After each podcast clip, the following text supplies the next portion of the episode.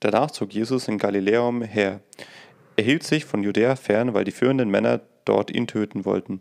Das jüdische Laubhüttenfest stand vor der Tür.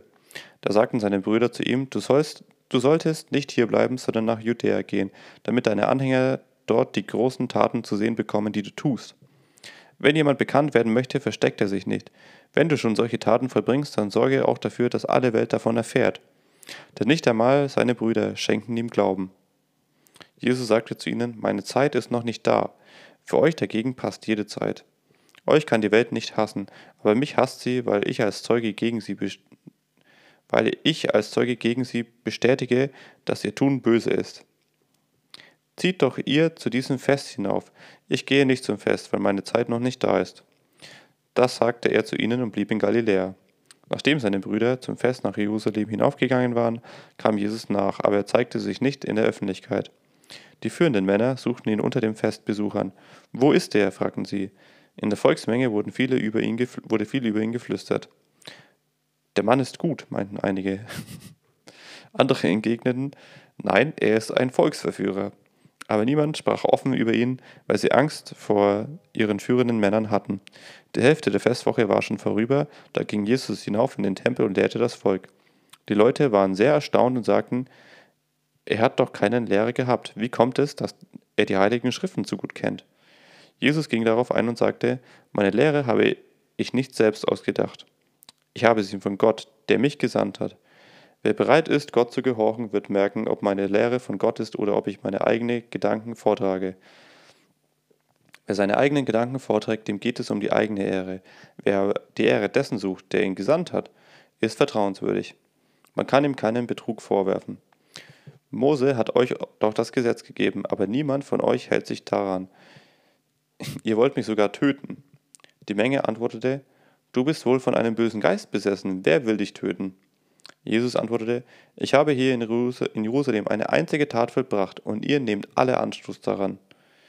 Ihr beschneidet eure Söhne, wenn es sein muss, auch am Sabbat, weil Mose angeordnet hat, dass eure Kinder am achten Tag beschnitten werden sollen. Aber eigentlich haben schon die Stammväter die Beschneidung eingeführt und nicht erst Mose. Ein Junge wird also auch am Sabbat an einem Teil seines Körpers beschnitten, damit die Vorschriften Mose nicht verletzt werden. Wie könnt ihr euch dann über mich aufregen, weil ich am Sabbat einen ganzen Menschen gesund gemacht habe? Urteilt nicht nach dem äußeren Eindruck, sondern wie es wirklich dem Gesetz entspricht. Einige Leute in Jerusalem sagten, seht euch das an, ist es nicht der, den sie töten wollten? Er redet in aller Öffentlichkeit und keiner verbietet es ihm. Sollten die Ratsmitglieder zu der Überzeugung gekommen sein, dass er der versprochene Retter ist?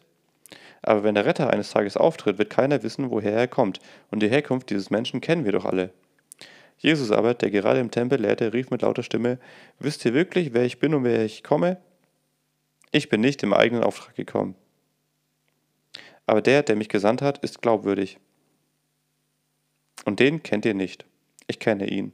Denn ich komme von ihm und er hat mich gesandt. Sie kennen mich. Da wollten sie ihn festnehmen, aber keiner konnte Hand an ihn legen, denn seine Stunde war noch nicht gekommen. Viele in der Menge kamen zum Glauben an ihn und sagten, kann der versprochene Retter, wenn er kommt, mehr Wunderzeichen tun, als dieser Mann getan hat? Die Pharisäer hörten, dass die Leute so über Jesus redeten. Auf, ihren, auf ihre Veranlassung schickten sie die führenden Priester einige Gerichtspolizisten aus, die ihn verhaften sollten. Jesus sagte, nur noch kurze Zeit bin ich bei euch, dann kehre ich zu dem zurück, der mich gesandt hat. Ihr werdet mich suchen, aber nicht finden, denn wo ich dann bin, dorthin könnt ihr nicht kommen. Die Leute sagten unter sich, wohin wird es gehen? Wohin wird er gehen, dass wir ihn nicht finden können? Will er ins Ausland reisen und dort den Nichtjuden seine Lehre vortragen?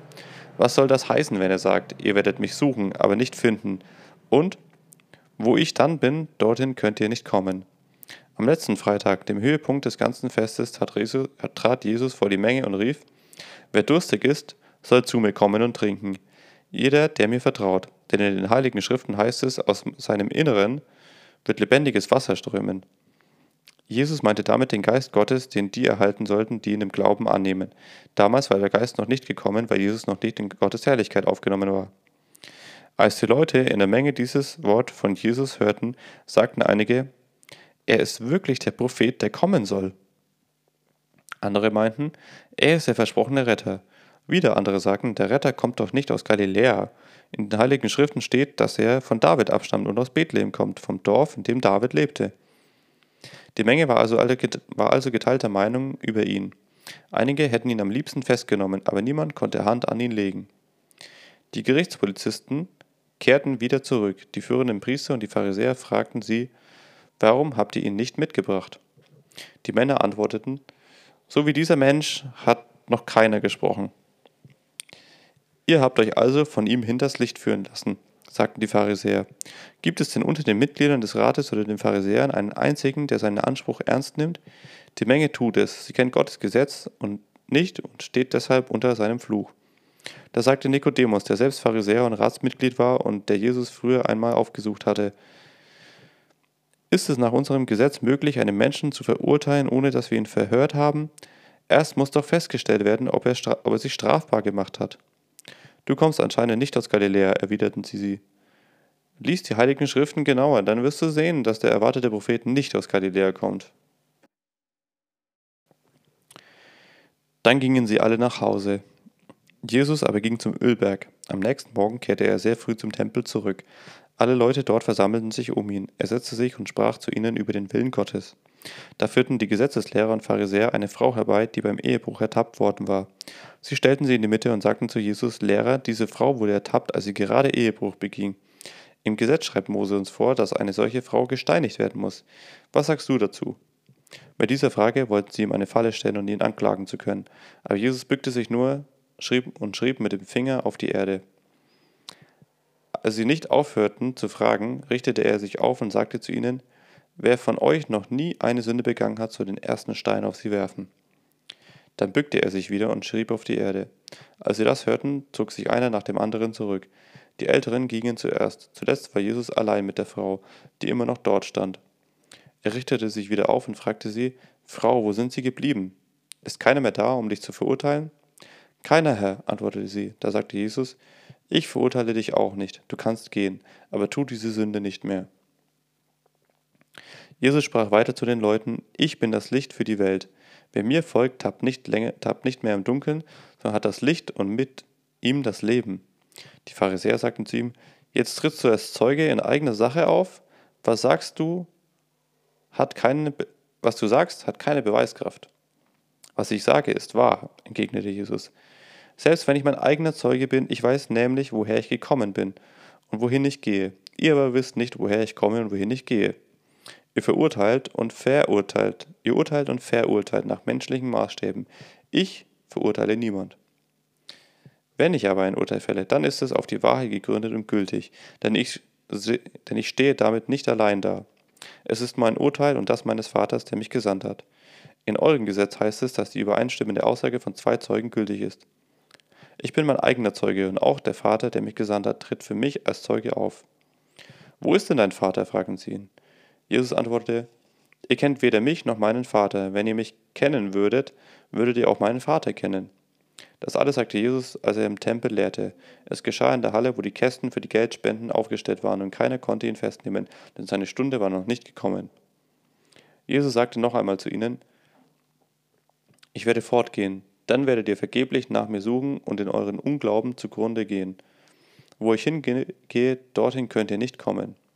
Die Leute meinten, wenn er sagt, wo ich hingehe, hingehe dorthin könnt ihr nicht kommen, heißt das, dass er Selbstmord begehen will. Jesus antwortete, ihr seid von hier unten, aber ich komme von oben. Ihr gehört zu dieser Welt, aber ich bin nicht von dieser Welt. Ich habe es euch ja gesagt, dass ihr in eurem Unglauben zugrunde gehen werdet. Ich bin der, an dem sich alles entscheidet. Wenn ihr das nicht glauben wollt, werdet ihr in eurem Unglauben zugrunde gehen. Du Wer bist du denn? fragten sie ihn. Jesus antwortete, Was rede ich überhaupt noch zu euch? Ich hätte zwar vieles über euch zu sagen und allen Grund, euch zu verurteilen, aber der, der mich gesandt hat, steht zu meinen Zusagen. Aber der mich gesandt hat, aber der, der mich gesandt hat, steht zu seinen Zusagen und ich sage das Wort nur das und ich sage der Welt nur das, was ich bei ihm gehört habe. Sie verstanden nicht, dass Jesus vom Vater sprach. Deshalb sagte er zu ihnen, wenn ihr den Menschensohn erhöht, habt, werdet ihr es begreifen. Ich bin der, an dem sich alles entscheidet. Dann werdet ihr auch erkennen, dass ich nichts von mir aus tue, sondern nur das sage, was der Vater mich gelehrt hat. Er, der mich gesandt hat, steht mir zur Seite und lässt mich nicht allein, denn ich tue stets, was ihm gefällt. Als Jesus das sagte, kamen viele zum Glauben an ihn. Jesus sagte zu den Juden, die zum Glauben an ihn gekommen waren, wenn ihr bei dem bleibt, was ich euch gesagt habe, und euer Leben darauf gründet, seid ihr wirklich meine Jünger. Dann werdet ihr die Wahrheit erkennen und die Wahrheit wird euch frei machen. Wir stammen von Abraham ab, antworteten sie ihm, und wir haben nie jemanden als Sklaven gedient. Was meinst du, wenn du sagst, ihr werdet frei werden? Jesus fragte zu ihnen, Amen. Ich versichere euch, wer sündigt, ist ein Sklave der Sünde. Ein Sklave gehört nicht für immer zur Familie, nur der Sohn gehört für immer dazu. Wenn der Sohn euch frei macht, dann seid ihr wirklich frei. Ich weiß wohl, dass ihr von Abraham abstammt. Trotzdem versucht ihr mich zu töten, weil ihr mein Wort nicht in euch wohnen und wirken lasst. Ich rede von dem, was mein Vater mir gezeigt hat. Ihr aber tut, was euer Vater euch gesagt hat. Sie wandten ein, unser Vater ist Abraham. Jesus erwiderte, wenn ihr wirklich Abrahams Kinder wärt, würdet ihr in seinem Sinne handeln. Alles, was ich getan habe, war, euch die Wahrheit weiterzugeben, wie ich sie von Gott gehört habe.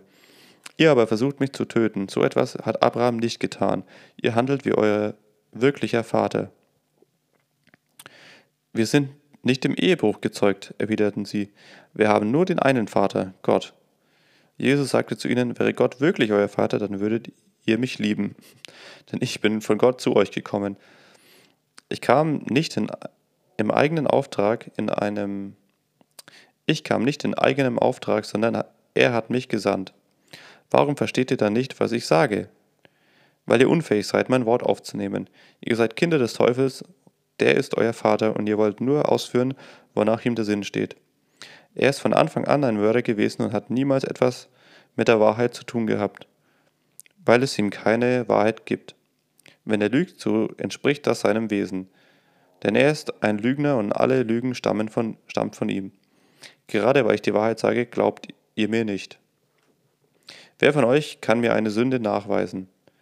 Wenn ich die Wahrheit sage, warum glaubt ihr mir dann nicht?